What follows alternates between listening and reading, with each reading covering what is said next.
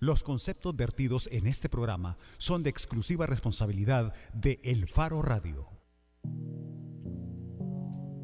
¿Qué tal? Bienvenidos a El Faro Radio, una con tres de la tarde, programa 219, 15 de marzo de 2016. Ha sido un fin de semana intenso y un inicio de semana todavía más intenso y, a ver, muy movido muy movido y muy revelador. Muy movido. Muy, muy movido y muy revelador. Le saluda Ricardo Baquerano. Hola Karen, ¿cómo estás? ¿Qué tal? Bueno, estamos muy atenta a redes sociales, supongo, al tema de la inseguridad. Sí, y algunas contradicciones que pueden existir por ahí. Así, y que van saliendo a la luz. En su editorial, hipocresía. Exactamente. Y lo más terrible es que esta hipocresía, al final, venga de donde venga, termina jugando con las muertes de miles de miles de salvadoreños y las víctimas y las familias que al final tienen que encontrar un mecanismo para salir adelante y sobreponerse del dolor. Pero bueno, antes de eso, también tenemos que hablar de política internacional. Sí, eh, bueno, tiene que ver con, con, todo el mundo, muy posiblemente con El Salvador también, tomando en cuenta que en Estados Unidos residen eh, unos 3 millones de salvadoreños. Así es. Hoy es un supermartes particularmente para los republicanos en las elecciones primarias. Así es, y es que hoy se celebran en Estados Unidos elecciones primarias en cinco estados de Estados Unidos, Florida, Illinois, Missouri, Carolina del Norte y Ohio. En caso de que los resultados resulten bueno, terminen siendo favorables, para evitar la redundancia, Hillary Clinton y Donald Trump podrían hoy convertirse en los candidatos nominados para el Partido Demócrata en el caso de Clinton y para el Partido Republicano en el caso de Donald Trump. Ojalá que Bernie Sanders haga el milagro.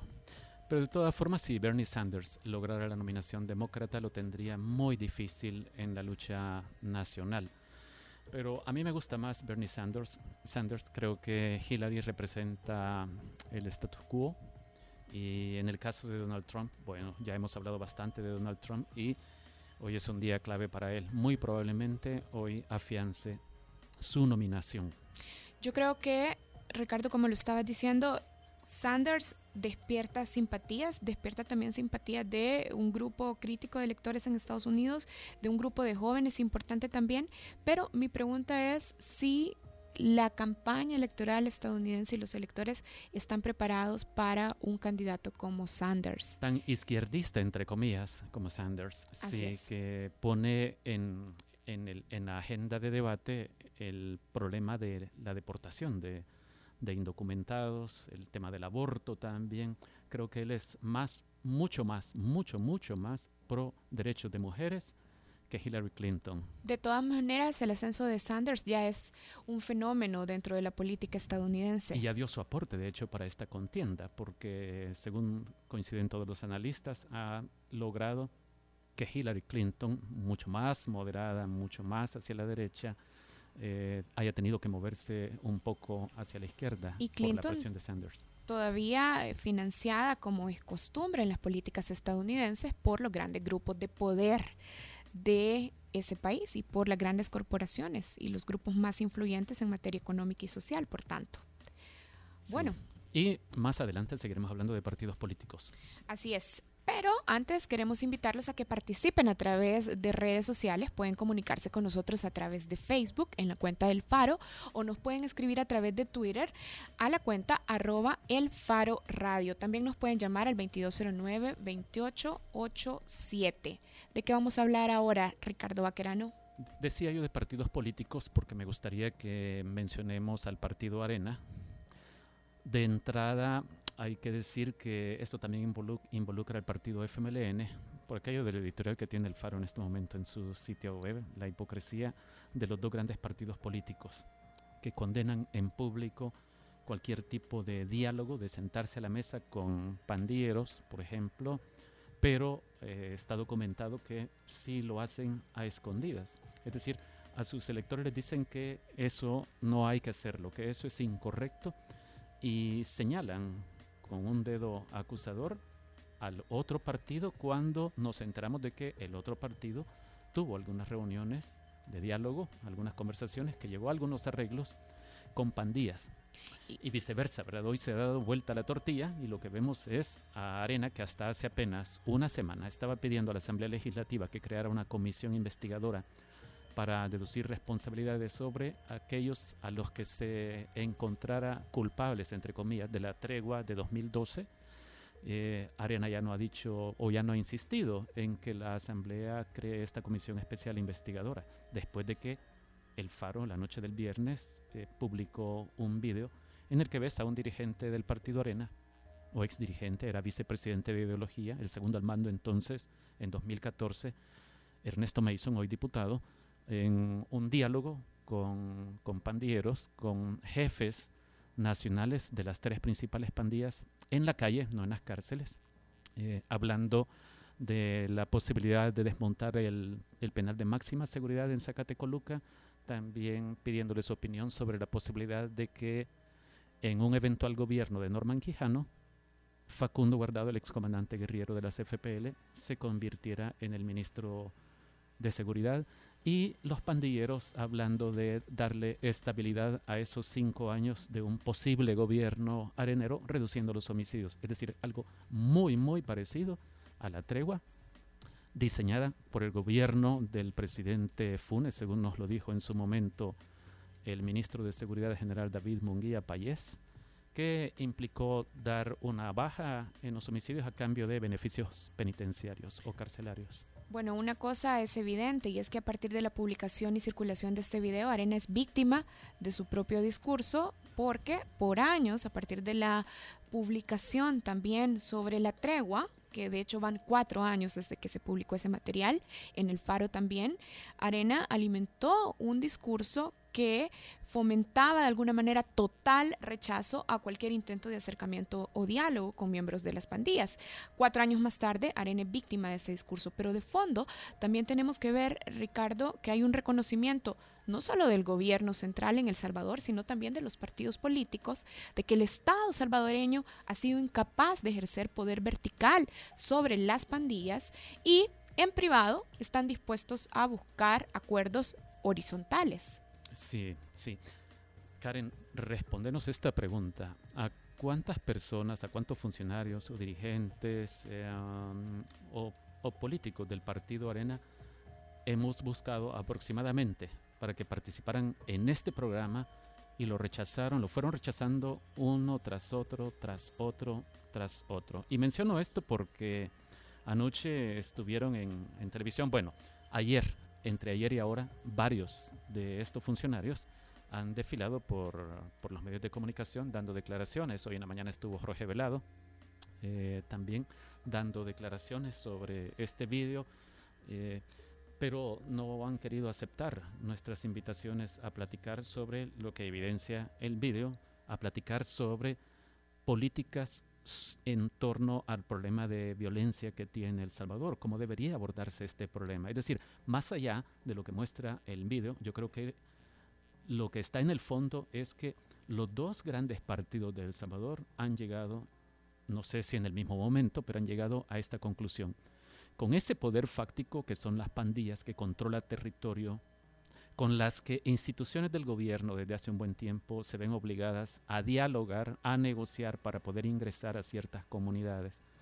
Pandillas que sustituyen al Estado en muchos casos que deciden cómo se administra una escuela que está en una zona fronteriza de dominio de una pandilla y respecto de la otra, que deciden qué profesores pueden llegar, qué profesores no pueden llegar, quién puede ser el director, quién no puede ser el director, eh, que deciden si los estudiantes de cierta comunidad pueden asistir o no pueden asistir. Todos han llegado a la conclusión de que hay que hablar con, con la gente de las pandillas. Mira, para este programa y para recibir retroalimentación o para que de alguna manera tuviésemos una postura oficial del COENA, intentamos contactar a cinco representantes diferentes del COENA, pero tuvimos poco éxito. Tuvimos éxito con un diputado, vamos a hablar más adelante eh, con el diputado Rodrigo Ávila. Si ustedes quieren participar de este programa, recuerden que nos pueden llamar o nos pueden escribir a través de redes sociales. Tenemos que hacer una pausa, ya regresamos en el Faro Radio. El Faro Radio, hablemos de lo que no se habla. Estamos en punto 105. Somos generación joven adulto. Punto 105.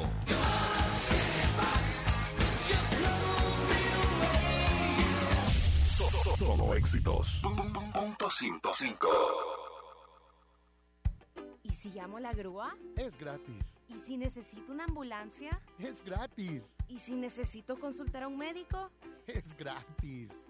¿Y si necesito un mecánico? Es gratis. En estas vacaciones tu seguridad es gratis con tu tarjeta segura de Alba Petróleos. Ahora ilimitada 24/7. Pide la tuya por compras de 15 dólares o más en productos Alba, en cualquiera de las 52 Alba estaciones del país. Alba Petróleos de El Salvador, siempre una cerca de ti. Asistencia válida del 23 al 27 de marzo. Restricciones aplican. Inicia tus mañanas con la mezcla perfecta entre información y diversión. De lunes a viernes, de 6 a 8.30 de la mañana, La Puntada con Eduardo Arevalo y Ana Aguilar.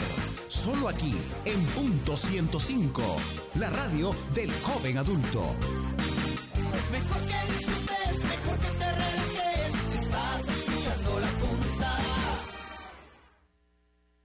El playlist interminable de los noventas. 2000. Y lo mejor de hoy. Punto 105. Joven adulto. La portada en el Faro Radio. Realización de los delitos. De hecho, el, el, el- el hacer un delito individual, hacerlo colectivo es inconstitucional, tal como lo, lo- lo están aplicando en algunos casos actualmente. El, el tema de, de- del cierre definitivo del penal de máxima seguridad es una cosa ya a mediano plazo.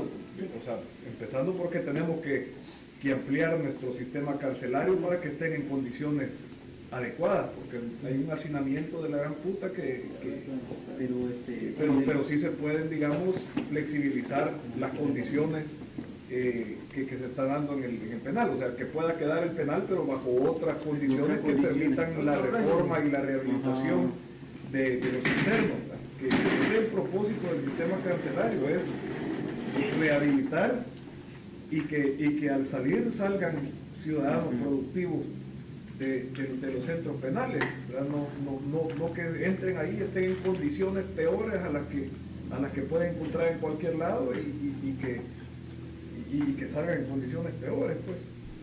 Entonces, eh, creo que la continuidad del diálogo es algo, eh, es, algo que le interesa al gobierno. Eh, como yo les dije la vez pasada,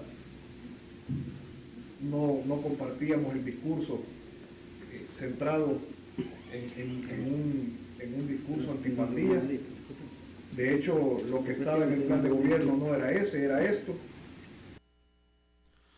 La voz que escuchábamos es la de Ernesto Mason, el diputado Ernesto Mason. Esto lo decía eh, acompañado del alcalde de Ilopango, Salvador Ruano, y de un grupo de jefes pandilleros eh, de las tres principales pandillas, jefes nacionales de las tres principales pandillas, el barrio 18 revolucionario, barrio, barrio 18 sureños y Mara Salvatrucha. Eh, el diputado Mason ha dicho que cuando hace una alusión al centro penal de máxima seguridad en Zacatecoluca, él lo que estaba haciendo era referirse a uno de los planteamientos que le habían hecho los pandilleros en una lista de peticiones. De todas formas, él habla de el tema del cierre definitivo de Zacatecoluca es ya una cosa a mediano plazo. Antes dice que hay que hacer algunos ajustes, como ampliar el sistema carcelario para tratar de eliminar el hacinamiento. Posteriormente dice, si se puede flexibilizar las condiciones que se están dando en el penal, habla de flexibilizar condiciones en el penal de máxima seguridad. Eh, esto que plantea el, el diputado Mason es muy parecido a lo que se discutió y se acordó en 2012 entre las dos partes que terminaron eh, haciendo este arreglo conocido como tregua. El gobierno, por un lado, que accedió a, trasladar, para empezar, a jefes pandilleros hacia penales comunes, es decir, a sacarlos de Zacatecoluca para llevarlos a penales comunes, y ellos que se comprometieron a algo parecido a lo que mencionan en este video, que es reducir los homicidios. Los homicidios en aquel tiempo pasaron de un promedio que se acercaba a los 14 diarios a 5.6. Ahora tenemos en, en cabina a, a, Carlos Martínez, periodista del Faro. Bienvenido, Carlos. A Carlos lo tenemos aquí porque él es, eh, a mi juicio, uno de los mejores conocedores del proceso de tregua en El Salvador, una de las personas que más ha trabajado también, que más ha investigado el tema de pandillas. Bienvenido, Charlie. Muchas gracias, Ricardo Bacarano.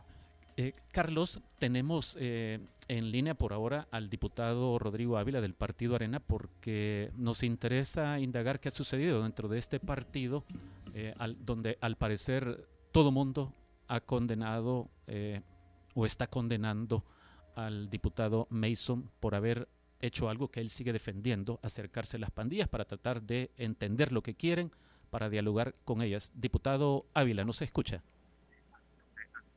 Hola. Hola, buenos, buenos, buenas tardes ya. Hola, sí, buenas tardes, diputado. Gracias por tomarnos la llamada. Eh, no sé si escuchó el preámbulo que hacíamos sobre, sobre este tema, pero para tratar de, de, ahorrar tiempo y tomando en cuenta que esto ya se ventiló mucho en todos los medios de comunicación desde el viernes en la noche, yo quiero ir de una vez al grano. Usted fue director de la policía y tenemos el antecedente todavía fresco de 2012, cuando nosotros revelamos que el gobierno del presidente Funes había hecho un acuerdo con las pandillas para que redujeran homicidios a cambio de beneficios carcelarios. Usted, para empezar, diputado Ávila, cree que el diálogo de políticos o de funcionarios, como en este caso el diputado Ernesto Mason, el diálogo con pandilleros o con jefes de pandillas es malo?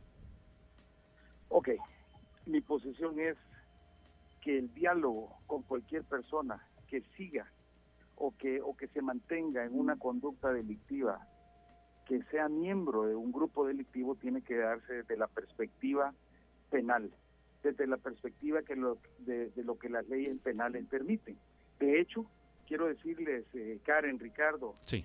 eh, y Carlos, que hoy justamente aquí estoy en el Camino Real, en el Hotel Camino Real, porque hemos tenido un foro eh, de la Comisión de Seguridad Pública esta mañana, donde hemos discutido ampliamente con distintos sectores, con distintas ONGs, con eh, eh, ha habido gente de las universidades, eh, de las distintas instituciones, de la Procuraduría, de la Fiscalía, y hemos discutido los proyectos sobre ley de reinserción. Y hoy a mí me tocó en la mañana presentar nuestro proyecto de ley de defensa social y abandono de la violencia.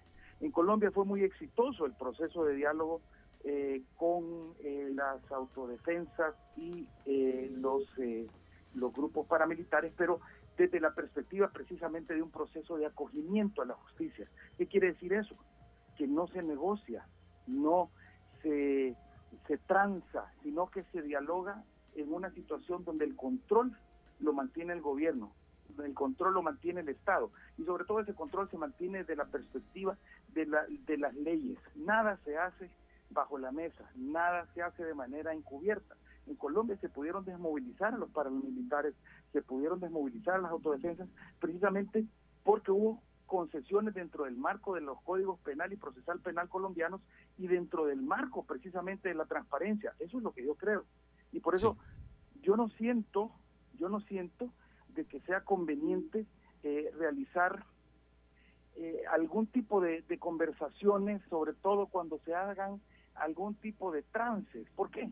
Porque básicamente, por ejemplo, con la tregua se logró disminuir de una manera importante los, los homicidios. Y sí. eso de alguna manera también reafirmó el hecho de que el control sobre la vida y la muerte de los salvadoreños lo tenían en, algún, de alguna, en alguna medida los, los, los, los pandilleros que artificialmente podían bajar esos, esos, esas métricas de muerte.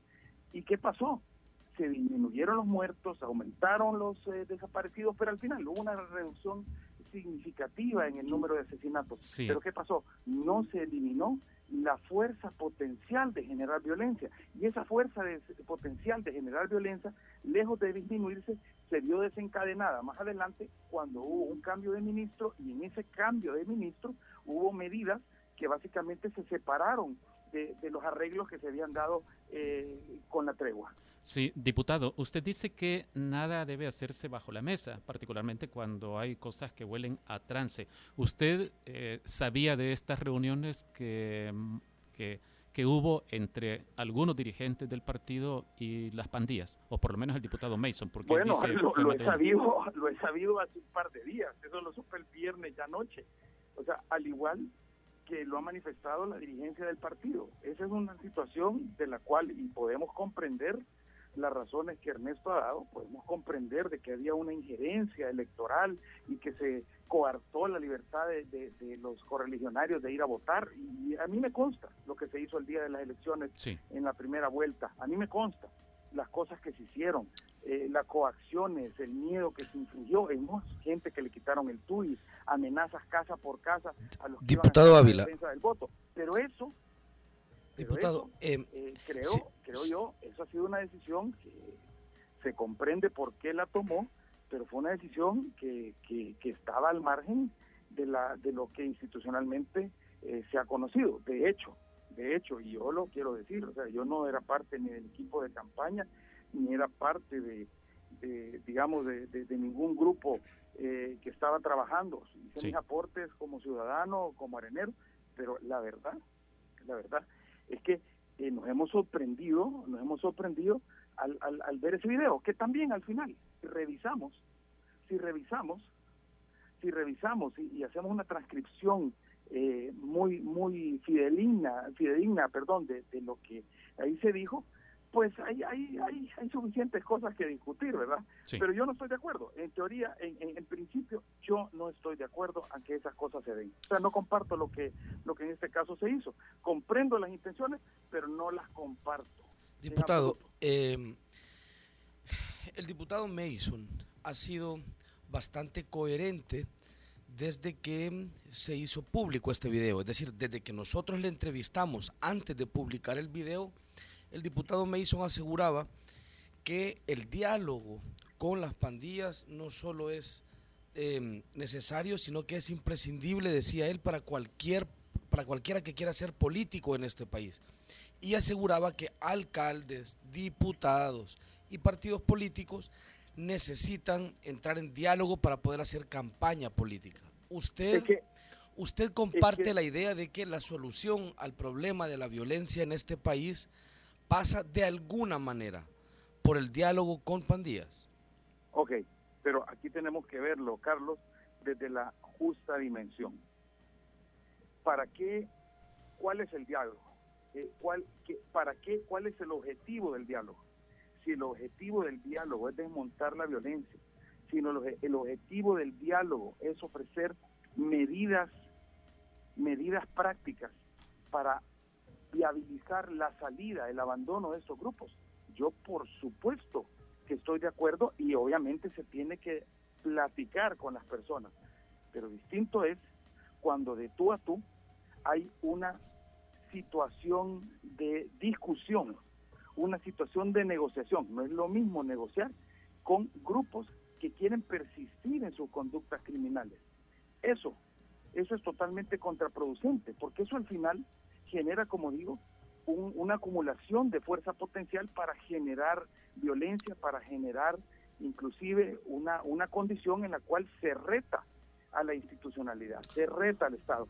Yo sí creo, y de eso, y de hecho, toda esta mañana hemos pasado discutiendo precisamente eso. Hoy en la mañana yo he defendido la posición sobre nuestra ley de defensa social, que tiene a la base no solamente utilizar el artículo 13 de la Constitución para rehabilitar y extraer forzosamente, si se necesita, a los antisociales, a los que tengan conducta dañosa, eso lo dice la Constitución, sino que para algo muy importante, que es rehabilitarlos y reinsertarlos, o, o facilitar la reinserción de estas personas. Pero eso, eso es muy distinto a estar de tú a tú con una con grupos que quieren persistir. Por ejemplo, yo no, yo no comprendo cómo algunas personas dijeron, miren, nosotros le vamos a dar una salida a las pandillas. Y de hecho han fracasado todos aquellos procesos de reinserción donde se ha tomado como base la reinserción de la pandilla sin que estos pierdan su identidad delictiva.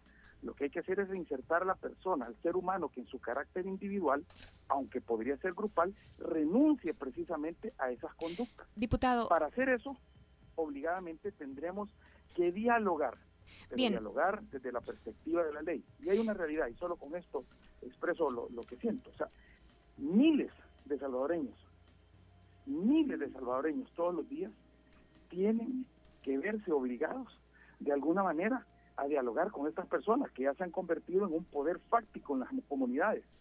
Pero eso lo podrán hacer las personas en su carácter individual, eso lo podrán hacer las personas en su necesidad, eso inclusive lo podrán hacer los políticos y lo hacen de todos los partidos para poder hacer campaña en los territorios.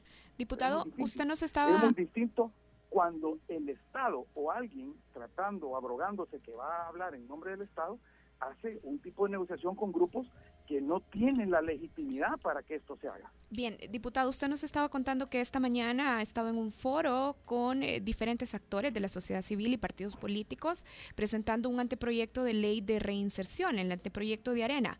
¿Podría explicarnos para visualizar de mejor manera cuando habla de facilitar condiciones para la reinserción? ¿Eso a qué se refiere específicamente? O sobre la práctica, pasa- ¿cómo se construye? Ok, Karen, lo que pasa es que hay tres proyectos ahorita en la comisión.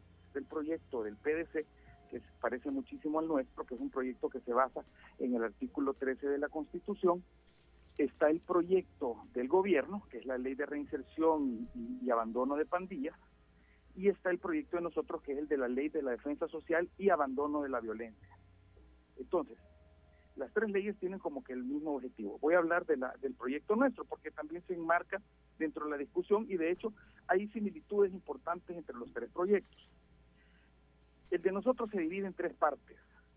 La primera es para aquellas personas que están cometiendo delitos, que son miembros de pandillas y que han cometido precisamente delitos graves, que son muchísimos de ellos. Solo en la base puedo decir, este año han habido 1.700 homicidios en lo que va del año y hay un estudio que devela que cuando los, los homicidios cometidos por pandillas eh, en un promedio en cada homicidio actúan 3.3 personas. Ese es un promedio, no es que 3.3 y uno partido en la tercera parte, no, o sea, 3.3 promedio. Entonces, quiere eso quisiera decir que hay casi 6.000 personas que han cometido homicidios que andan sueltos, que han cometido homicidios este año.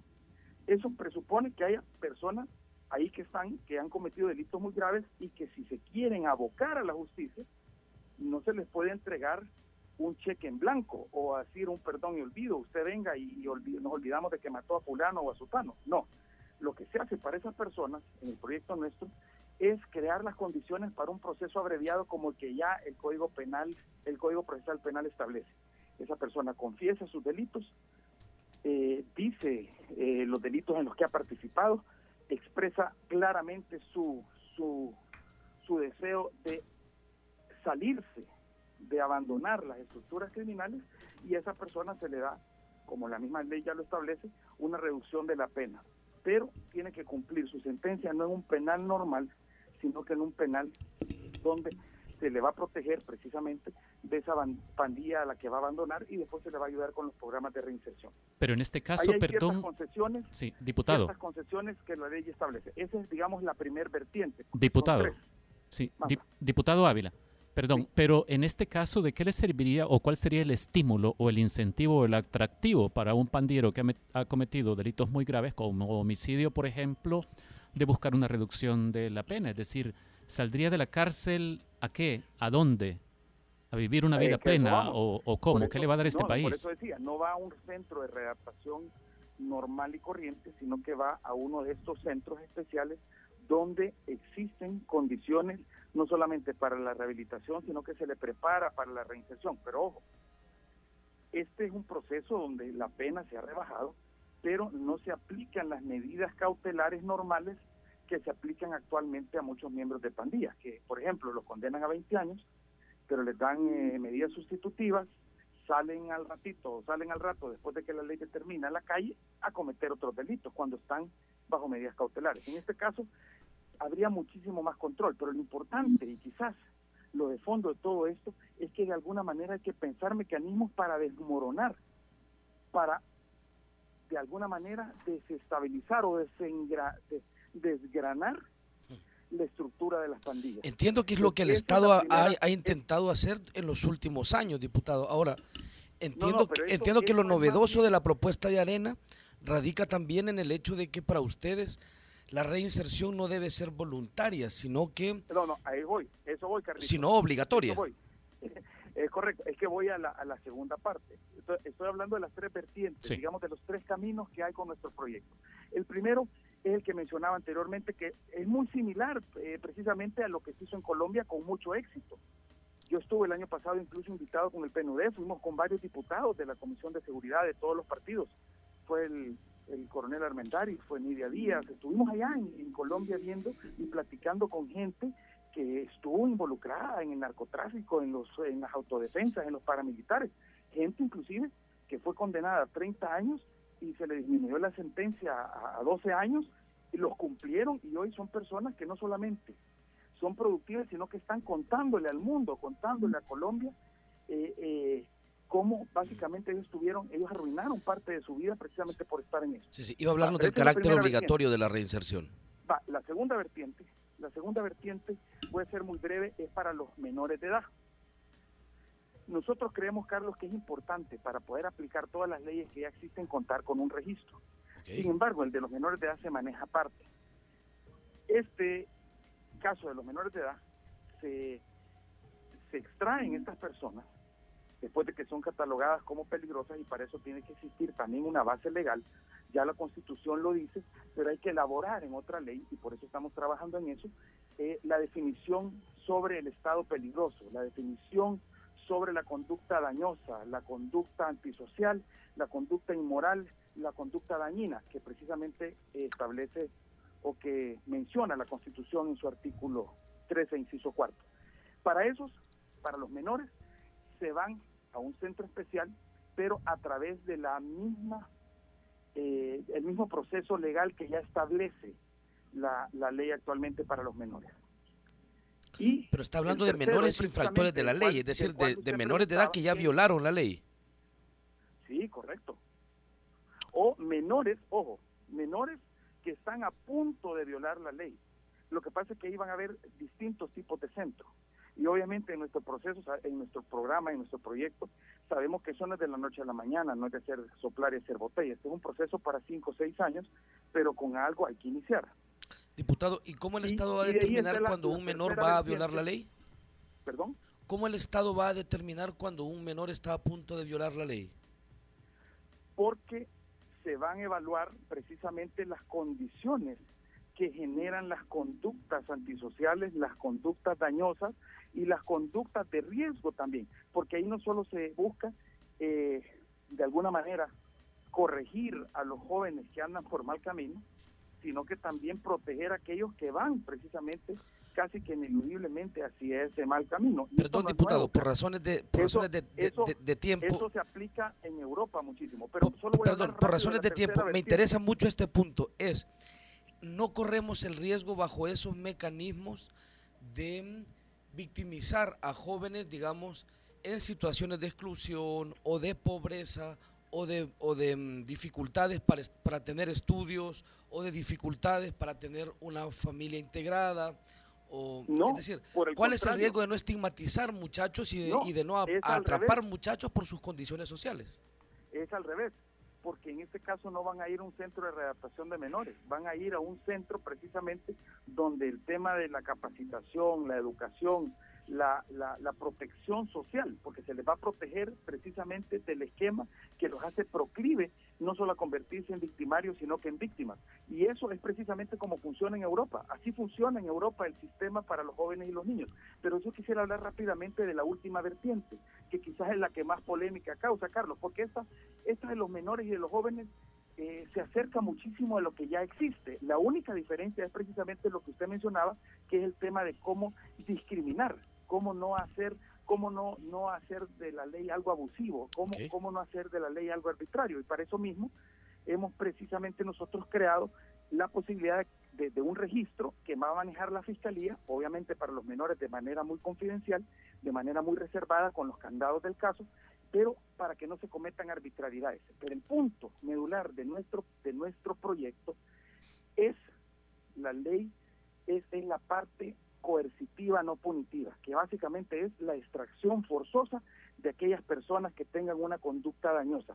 Para eso, lo primero, y precisamente para no cometer arbitrariedades, para no cometer discrecionalmente eh, abusos, lo que se necesita es crear un registro, un registro nacional de las personas, de los grupos criminales organizados, de pandillas, sus miembros y colaboradores. Y eso tiene un proceso, tiene un sistema de validación, tiene un sistema de candados. Pero usted está hablando de, de cuando dice extraer, es capturar a todo aquel pandillero o sospechoso de ser pandillero es, es básicamente es básicamente someterlo. Por eso la Constitución dice... O sea, someterlo capturándolo, pues, es decir, eh, reten, es, reteniéndolo. Es, una aprehensión y se le van a aplicar medidas coercitivas no punitivas de reeducación. ¿Y a dónde se reeduca a 60 mil personas? Es que ese es el punto. En nuestro proyecto lo que tenemos es una fase inicial que será durante un año y medio, únicamente trabajando en dos centros que tendrán que ser orientados de manera territorial. Esto no es tampoco un secreto y esto ha funcionado en otros países. Yo les puedo dar, si me invitan a otro programa, ejemplos exitosos donde esto ha funcionado. De hecho... Pero usted está hablando la, de, reedu la, la de reeducación a lo... No sé, el primer ejemplo que se me viene a la cabeza es la reeducación rusa. No, no, no, no. No, este es un sistema donde existe, un, básicamente es un sistema donde se impone la disciplina no se deja que pinten grafitis alusivos a pandillas, se les da el tema de valores, el tema de deporte, capacitación técnica, eh, educación formal y al mismo tiempo se generan clústeres de trabajo en, eh, en ¿cómo se llama?, en, en arreglos o más bien convenios con empresas, ya estamos platicando de eso. Diputado, eso tenemos cerca ahora mismo de un 400% de sobrepoblación carcelaria. ¿Cómo vamos a conseguir reeducar? ¿Dónde? ¿Con qué recursos? ¿En qué, en qué recintos? En el caso de que consiguiéramos atrapar a ese montón de, de pandilleros o de sospechosos de ser pandilleros, o sea, ¿cómo, o sea, ¿qué se hace con ellos cuando a, actualmente bueno, no para podemos... eso, Carlos, lo que se necesita es generar efectos osmóticos.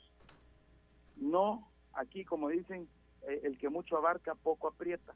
Si esto se hace de una, de una manera nacional, de una manera amplia, o sea, generalizado en todo el territorio, aunque nuestro país es pequeño, eso estaría casi que orientado a fracasar. Esto se tiene que hacer como el mismo, la misma ley lo establece, de una manera paulatina, escogiendo al principio dos o tres lugares donde se puedan generar efectos osmóticos positivos. ¿Y por qué esto lo digo? Porque un lugar donde se quiere eh, implementar un sistema de prevención, un programa de prevención, necesita ineludiblemente que puede existir Contraloría Social, que puede existir participación ciudadana. Y hoy por hoy, los programas de prevención simplemente no se pueden aplicar porque la gente está muerta de miedo y no participa. Entonces, este es un proceso paulatino y esto obviamente no se puede hacer de un solo.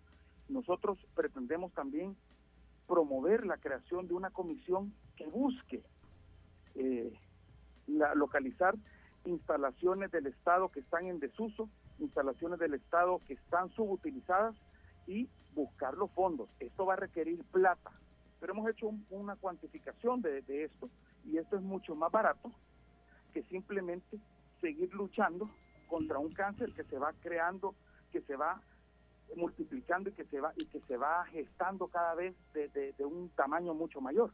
Interesante. Entonces, esto es una es una medida novedosa, creativa, es mejorable. Interesante, diputado. Que tiene una base constitucional. Ojalá que pueda darnos una entrevista para platicar pausado sobre este caso. Es, es una propuesta ciertamente novedosa y habría que mm, profundizar sobre su viabilidad. Le agradecemos Claro, un, le agradecemos un montón que nos haya acompañado en este programa y que se haya tomado el tiempo de contestar nuestras No, preguntas. no, a la orden, Carlos. Este es un machote el que tenemos. Obviamente la ley es perfectible, pero lo que hemos puesto en aplicación es lo que ha funcionado en otros lugares. Justamente la semana pasada estuvo una reunión de la UNDOC, que es el miembro del Consejo Asesor de un Consejo Asesor de, las Naciones Unidas para materia policial y estamos retomando lo que ha funcionado en otros países, lo que ha funcionado en otras latitudes. No es fácil, yo se los digo, eh, Ricardo, eh, Carlos, Karen, no es fácil, pero eso sí, tenemos que ser creativos, tenemos que ser hasta cierto punto un tanto agresivos, innovadores. No podemos tener los mismos resultados con los planes tradicionales. Tenemos todos que pensar en algo nuevo, implementarlo, y eso es lo que estamos ofreciendo nosotros. Gracias, diputado. Que esto es perfectible y esperamos que pueda que podamos mejorar las condiciones del país. Muchas gracias por haberme Gracias. Conversábamos con Rodrigo Ávila, diputado de la Asamblea Legislativa y relator de la Comisión de Seguridad Pública y Combate a la Narcoactividad. Y un tema que quedó pendiente definitivamente es reinsertarse a dónde, si la si las condiciones de la sociedad salvadoreña no permiten, y está demostrado por décadas, que no han sido capaces de brindar acceso digno a servicios y bienes materiales mínimos para la población. Yo lo plantearía en términos más crudos. ¿Y, y qué solución propone Arena para el problema que estamos viviendo en este momento? Es decir, e, esto que nos plantea el diputado Ávila puede sonar uh, interesante de discutir, pero no tiene que ver con mañana ni con pasado mañana. Tendrá que ver tal vez con mediano plazo y con largo plazo. Pero en el corto plazo y para mientras, que tenemos 22 homicidios diarios en promedio en marzo, ¿qué hacemos? Porque lo que él está planteando, bueno, requeriría además un Estado ideal que funcione. Uno, que tenga recursos. Dos, que tenga una policía y una fiscalía adecuadas para hacer este trabajo de, de inventariar a, los, a las personas eh, dañosas, como dice él. Por otro lado, Eh, también requeriría a unas estructuras dañosas que se dejen inventariar porque... Sí, ¿cómo harás eso y además sin diálogo? ¿Cómo harás eso y sin diálogo? ¿Cómo Interesante. hacer ese registro? Les prometemos a nuestros lectores que vamos a intentar profundizar en una entrevista con, con el diputado Ávila sobre la propuesta de reeducación de Arena. Creo, creemos que es un, creemos que la ley de reinserción y de rehabilitación de pandillas es uno de los instrumentos que teníamos como país, una enorme deuda de abrir algún tipo de puertas para aquellas personas que dentro de las pandillas decidan abandonar estas estructuras. Hasta ahora no existe ese camino. Nos acompaña en cabina ahora también Gabriel Labrador, periodista también de El Faro. Hola, Gabriel. ¿Qué tal? ¿Cómo están? Gabriel, ¿qué ha pasado en Arena a partir de la revelación de este video que publicamos en El Faro la noche del viernes? Hemos visto manifestaciones públicas de algunos funcionarios, de algunas diputadas que han salido a rechazar lo que hizo Ernesto Mason. Acabamos de escuchar al diputado Ávila, quien también dice que él no es partidario de conversaciones cuando lo que cuando comienza a ofrecerse algunas cosas a cambio de otras. Sí. Eh, ¿Qué está pasando en, en Arena? Es decir, están yendo a la discusión de fondo en este asunto que es ¿y cómo se atiende el problema de pandillas? ¿O se han quedado en la forma así? Hey, pero es que vos no nos contaste que andabas haciendo eso.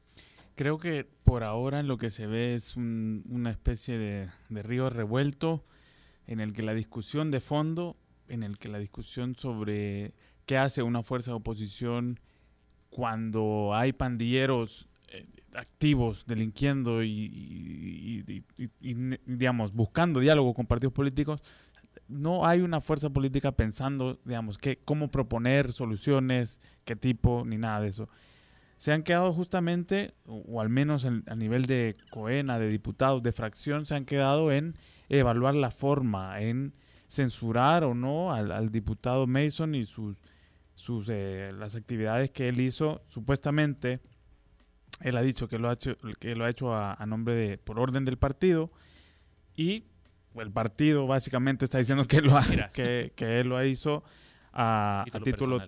personal. Y aquí hay algo. Esta mañana el presidente del partido, Jorge Velado, decía que el partido en el tiempo de campaña tenía dos cabezas. Básicamente la cabeza que dirigía Francisco Flores eh, y el equipo de campaña con Manuel, eh, perdón, sí, Manuel Meléndez y, el grupo, y un grupo de publicidad y el COENA. Básicamente Jorge Velado dice, yo tampoco sabía porque yo no manejaba la campaña Norman Quijano hasta, la, hasta que nos dan duro en la primera vuelta.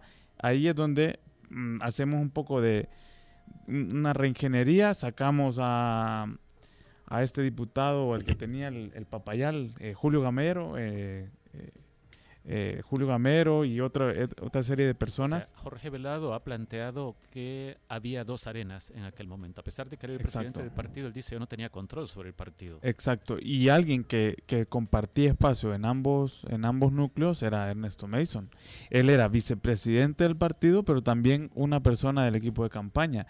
Según Jorge Velado, Ernesto Mason tomó esa decisión en nombre del equipo de campaña y habló con, con los pandilleros en, en esa lid. O sea, no, no fue, digamos, algo institucional. Y eso mismo han dicho Carla Hernández, Juan Valiente, eh, eh, Patti Valdivieso, diputados de la fracción de Arena que están en contra, eh, en más o menos en la misma medida de cualquier negociación. Gabriel. Hay matices en cuanto al si, si debe haber diálogo o no, esa es otra. Vos que tienes años reporteando al Partido Arena, ¿crees que lo que nos están haciendo, lo que nos están mostrando todos estos diputados que salen a, a pronunciarse sobre el vídeo, eh, ¿vos crees que nos están haciendo un montaje, que nos hacien- están haciendo un espectáculo premeditado, un show? Porque el partido está contaminado con su discusión para ver quién se queda con la presidencia de Arena. Me parece que hay gente, eh, Es decir, ¿cre- ¿crees que eh, la discusión está ensuciada o contaminada por el ingrediente de elecciones internas? Por la disputa interna por el control de arena. yo creo que sí. Y por eso es que ayer en la reunión que tenían, bueno, tuvieron dos reuniones importantes el partido, una de diputados y otra de comisión política, eh, en la que básicamente uno de los grandes acuerdos es que ya nadie va a emitir posiciones, posi- posturas individuales. Si no es el presidente. Si no es el presidente del partido Jorge Velado, quien por Gabriel- cierto nos sigue pues rechazando entrevistas. Sí, Lo hemos- invitamos hemos a que intentado. Que- hemos intentado en los últimos dos días Sí. para que nos acepte una llamada, por lo menos en el Faro Radio. Eh, Gabriel, ya Ricardo decía, vos tenés tiempo dándole cobertura a Arena. ¿Vos crees que esto que estamos viendo y a partir de la publicación del video hay un nuevo cisma en Arena? ¿Va a tener ese impacto esta publicación? Yo creo que sí, sobre todo tomando en cuenta lo de lo que dijo bueno, el alcalde Ruano ayer en, en un programa de, de la noche de entrevistas. Básicamente él ca- casi que pegándole a Neto Mason diciendo, habla, no seas pasmado, habla, decí, decí quién te mandó. Y Neto Mason, no, no me estés haciendo, no me estés haciendo señas, Neto, que no sé qué, o sea, como, como que, eh, o sea, hay, una, hay una clara división de quién es quién, pero hay algo con lo que me despido que es em, quién, si, si era el vicepresidente del partido quien, quien dialogaba con las pandillas en ese momento, y ahora el partido dice que eso no representa en absoluto la posición institucional de Arena, ¿quién es el que, quién es el que tomaba las decisiones en aquel momento? Eh, no hay una cara- cabeza visible, palpable de quién es el que estratégicamente decide eh, las decisiones en un partido y creo que eso es algo que también estamos viendo hoy. No hay un interlocutor claro. Bien, tenemos una llamada. Jaime está en línea. Hola, Jaime. Hola, buenas tardes. Buenas Hola, tardes. Buenas tardes. Este, bueno, lo mío creo que serían tres puntos fundamentales. En primer lugar, eh, yo lo puedo decir, yo soy partidario. Yo, si, me- si me inclino por un lado de la balanza, yo me inclinaba por arena. Porque en primer lugar, no, no me- nunca me agradó la manera de pensar del FMLN y en segundo lugar, porque después del periodo Funes, se demostró de que realmente son incapaces e ineptos, en primer lugar. Una de las cosas que siempre se reprochó fue el hecho del diálogo con las pandillas. ¿Cómo es posible que se va a venir a dialogar con unas personas que se les va a dar mejor trato, que se les va a dar, pero, o sea, se les va a poner todo en bandeja de plata y solo para que estén tranquilos? O sea, realmente eso es, de- eso es demostrar incompetencia y ineptitud. Es como que el maestro de la clase le está diciendo a los peores de la clase, y miren, este, les voy a poner seis si se portan bien y no me molestan en la clase. O sea, eso realmente jamás se ha visto en un, por lo menos en un centro educativo que valga la pena. Ahora bien, los tres puntos son los siguientes. En primer lugar, yo como arenero y como salvadoreño me siento ofendido que me intenten ver la cara diciéndome, no, pero es que eh, es que siempre se ha hecho así y que esto es lo mejor y que nosotros si nosotros decíamos que o sea, no se tenía que dialogar con ellos, pero nosotros decíamos que no se tenía que dialogar como dialoga el frente, porque nosotros dialogamos de otra cosa.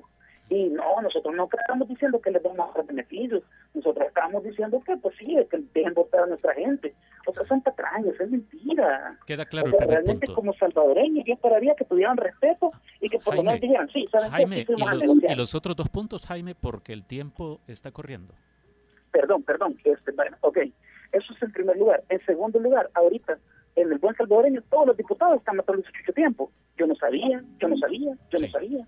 ¿Por qué? Porque ellos quieren seguir en las sillas donde están. Ellos quieren seguir percibiendo el salario que tienen durante el X número de periodos que se puedan reelegir.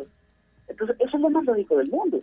Y en tercer lugar, y tal vez lo más importante, que se dejen de casacas de que es la única manera en la cual se puede combatir la violencia, platicando con ellos. La verdad, esas personas no pueden ser reinsertadas en una sociedad, y yo creo que lo hablo como un salvadoreño libre, como un salvadoreño normal.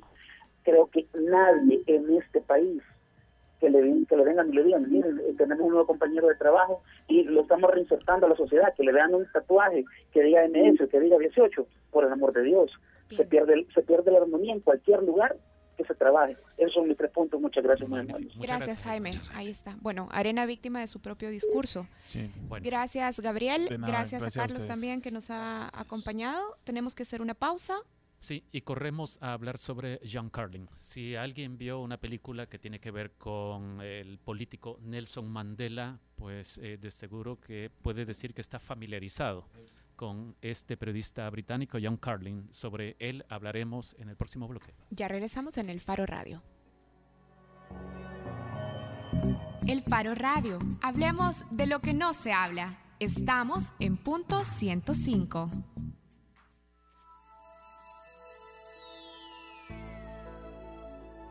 105. Punto 105.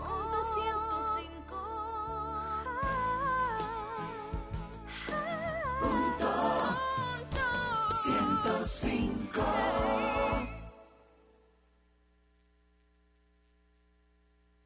¿Y si llamo a la grúa? Es gratis. ¿Y si necesito una ambulancia? Es gratis. ¿Y si necesito consultar a un médico?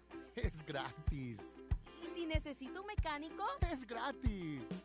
En estas vacaciones tu seguridad es gratis con tu tarjeta segura de Alba Petróleos. Ahora ilimitada 24/7. Pide la tuya por compras de 15 dólares o más en productos Alba, en cualquiera de las 52 Alba estaciones del país. Alba Petróleos de El Salvador, siempre una cerca de ti. Asistencia válida del 23 al 27 de marzo. Restricciones aplican. Porque todos estamos hechos de canciones y vibraciones. No te pierdas todos los viernes, desde las 7 de la noche, Hechos de Música, con Carlos Galicia. Hechos de música, hechos de canciones, hechos para sentir, sentir el ritmo. ¿Y si llamo a la grúa? Es gratis. ¿Y si necesito una ambulancia? Es gratis. ¿Y si necesito consultar a un médico? Es gratis. ¿Y si necesito un mecánico? Es gratis. En estas vacaciones tu seguridad es gratis con tu tarjeta segura de Alba Petróleos. Ahora ilimitada 24/7. Pide la tuya por compras de 15 dólares o más en productos Alba, en cualquiera de las 52 Alba estaciones del país. Alba Petróleos de El Salvador, siempre una cerca de ti. Asistencia válida del 23 al 27 de marzo. Restricciones aplican. Punto 105. Bajo la lupa en el Faro Radio. Eh, estamos de regreso en el Faro Radio. Al- les preguntaba en el final del bloque anterior si habían visto la película Invictus sobre la vida de Nelson Mandela. Nelson Mandela o, eh, logró desmontar la segregación racial en Sudáfrica. Si no vieron la película, tal vez leyeron el libro, que sería, creo, mucho mejor todavía. El factor humano. Sí, este libro lo escribió el periodista británico John Carlin, quien el sábado que acaba de pasar cumplió 60 años. el, el Faro publicó esta entrevista el sábado pasado. Esta entrevista la hizo nuestro compañero Elmer Mengíbar a finales de, de 2015. Y a mí me parece que tratándose de un periodista familiarizado con El Salvador, ya nos contará Elmer por qué, eh, vale la pena compartir eh, algunos de los principales tramos de esta conversación que Elmer Mengíbar tuvo con John Carlin en México a finales de 2015. Hola, Elmer, bienvenido. Hola Ricardo, hola Karen, hola Gabriel. Elmer, te entregamos las riendas del programa en este momento porque Soy dueño ya de se nos cinco hicieron muy escasos los para segundos. Sí. Tres, de hecho. Y, Bueno, y creo como- que hay cosas muy valiosas en la entrevista tuya con John Carlin, así que por favor, dale. Bueno, eh, me voy a limitar a invitarlos a leer la entrevista, que creo que es donde se puede dar eh, el encuentro para que conozcan los que no conocen a John Carlin y, y los que ya lo conocen, pues para rememorarlo, escucharlo hablar de muchas cosas. Eh, para el caso, leerlo, hablamos de pues tanto su paso por El Salvador, su crecimiento como periodista, su relación con las redes sociales. Eh, habló mucho de Mandela, eh, a quien lo ve como el reto insuperable, el reto que él consiguió y, como una, un reto que no va a poder superar con ningún otro personaje eh, después de haber escrito su, biografía política. Pero bueno, escuchemos un breve audio a donde él nos narra cómo llegó él a El Salvador en los años 80. Sí, bueno, em, por cosas de la vida que al final de cuentas uno hasta cierto punto elige su destino, pero yo creo que más bien circunstancias te llevan por un camino. Acabé en México y empecé a, de freelance y empecé a expandir mi imperio, mi pequeño imperio freelance, a incluir Centroamérica, donde las noticias eran más interesantes en ese momento, eran las guerras en Guatemala, primero fue Guatemala, después El Salvador. Y bueno, me enganché mucho, mucho, mucho, o sea, no solo como periodista, sino como, como persona, como compromiso ahí emocional, político, qué. Y claro, y estaba empezando como periodista,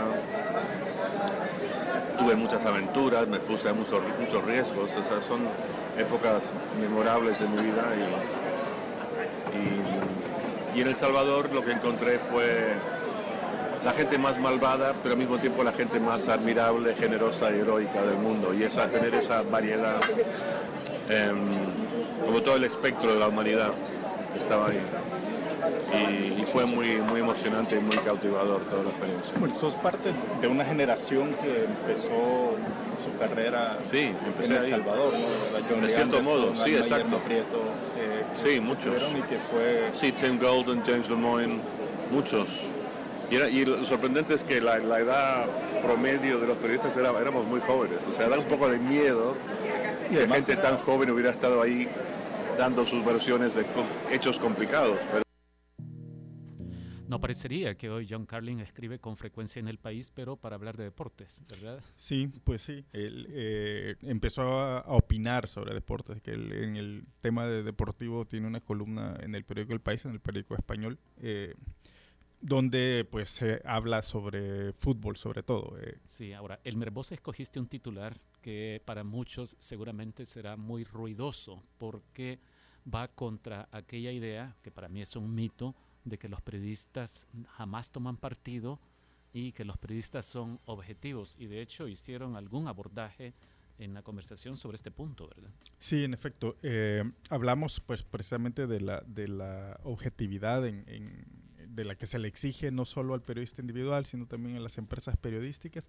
Y eh, Carlin tiene una postura bastante honesta. De hecho, él eh, habla sobre, sobre la honestidad en general.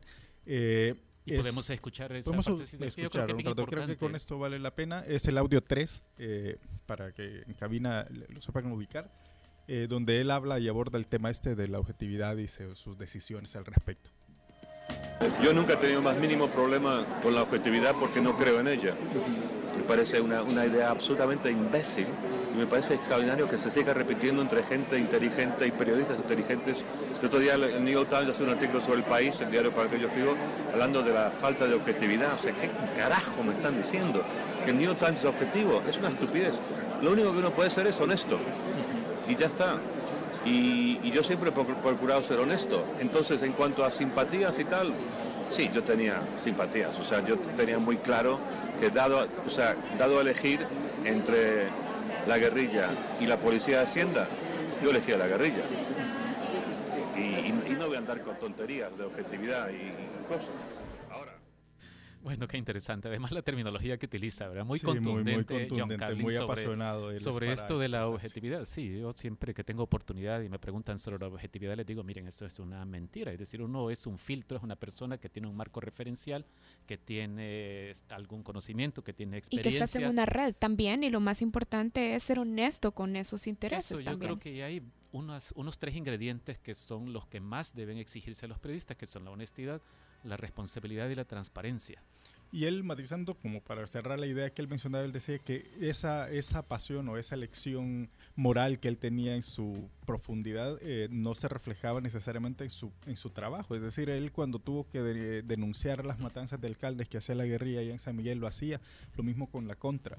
O sea, él decía que e- la honestidad consiste en eso, en que honesto con uno mismo, pero el trabajo profesional exige cubrir eh, los hechos que suceden. Y si hay una matanza atroz de alcaldes de parte de la guerrilla, pues hay que contarle y él la, la contó.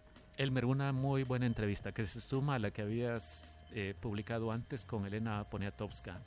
Mi invitación es a que busquen esta entrevista con John Carlin, creo que es muy didáctica sobre asuntos de la vida como el periodismo eh, y además porque tiene que ver con cultura general. De seguro que muchos habrán leído a John Carlin en sus crónicas sobre el fútbol y Sí. no se han percatado. O Pero habrán visto este- Duro de Matar Cuatro, que, Duro de que no Matar se lo Cuatro, esperan, que sí, para ir más se allá de basa en una crónica de él también.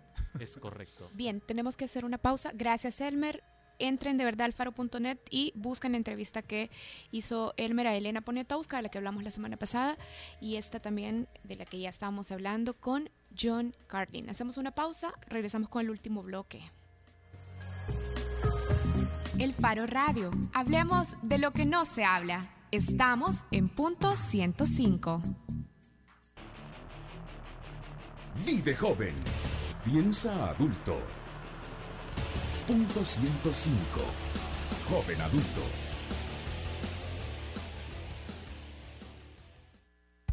¿Y si llamo a la grúa? Es gratis. ¿Y si necesito una ambulancia? Es gratis. ¿Y si necesito consultar a un médico? Es gratis. ¿Y si necesito un mecánico? Es gratis. En estas vacaciones tu seguridad es gratis con tu tarjeta segura de Alba Petróleos. Ahora ilimitada 24/7. Pide la tuya por compras de 15 dólares o más en productos Alba, en cualquiera de las 52 Alba estaciones del país. Alba Petróleos de El Salvador, siempre una cerca de ti. Asistencia válida del 23 al 27 de marzo. Restricciones aplican. Acompaña todos los martes desde las 7 de la noche a César Barrientos con lo mejor del pop y rock en español en Nación Eñe, solo aquí en punto 105, joven adulto. Vive joven. Piensa adulto. Punto 105.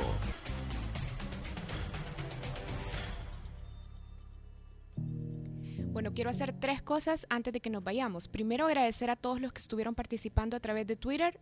Se nos acabó el tiempo y no alcanzamos a tomar en cuenta todos los comentarios que nos enviaron. La segunda es despedir a Ricardo Vaquerano del programa. Ah, eh, gracias. Salud. Gracias, Ricardo. Y la tercera es presentarles esta canción del Instituto Mexicano del Sonido, el proyecto musical de Camilo Lara. Y la escogí primero porque es una fusión súper interesante entre folk, hip hop y electrónico. Y la segunda porque esta canción en particular tiene una declaración política sobre México, pero es tan fácil con algunos matices verse en el espejo de México para nuestro país. Toma, Oscar Luna. Así es que se quedan con el IMS, el Instituto Mexicano del Sonido, el proyecto de Camilo Lara.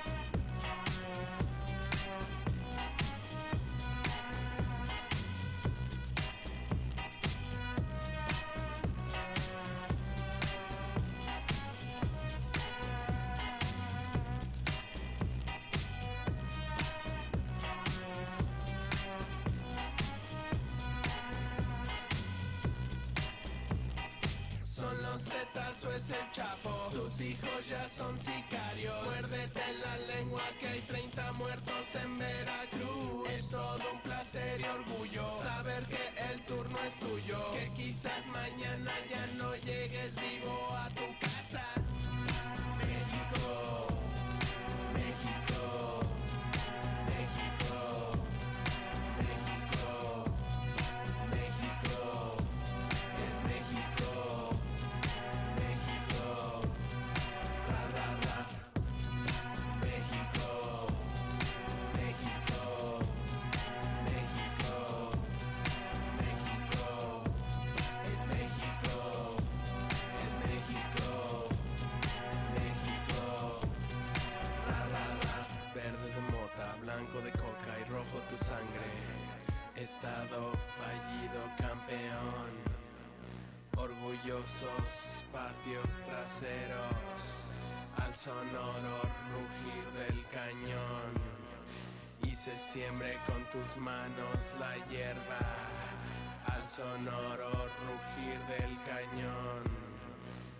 Se siembre con tus manos la hierba, al sonoro rugir del cañón.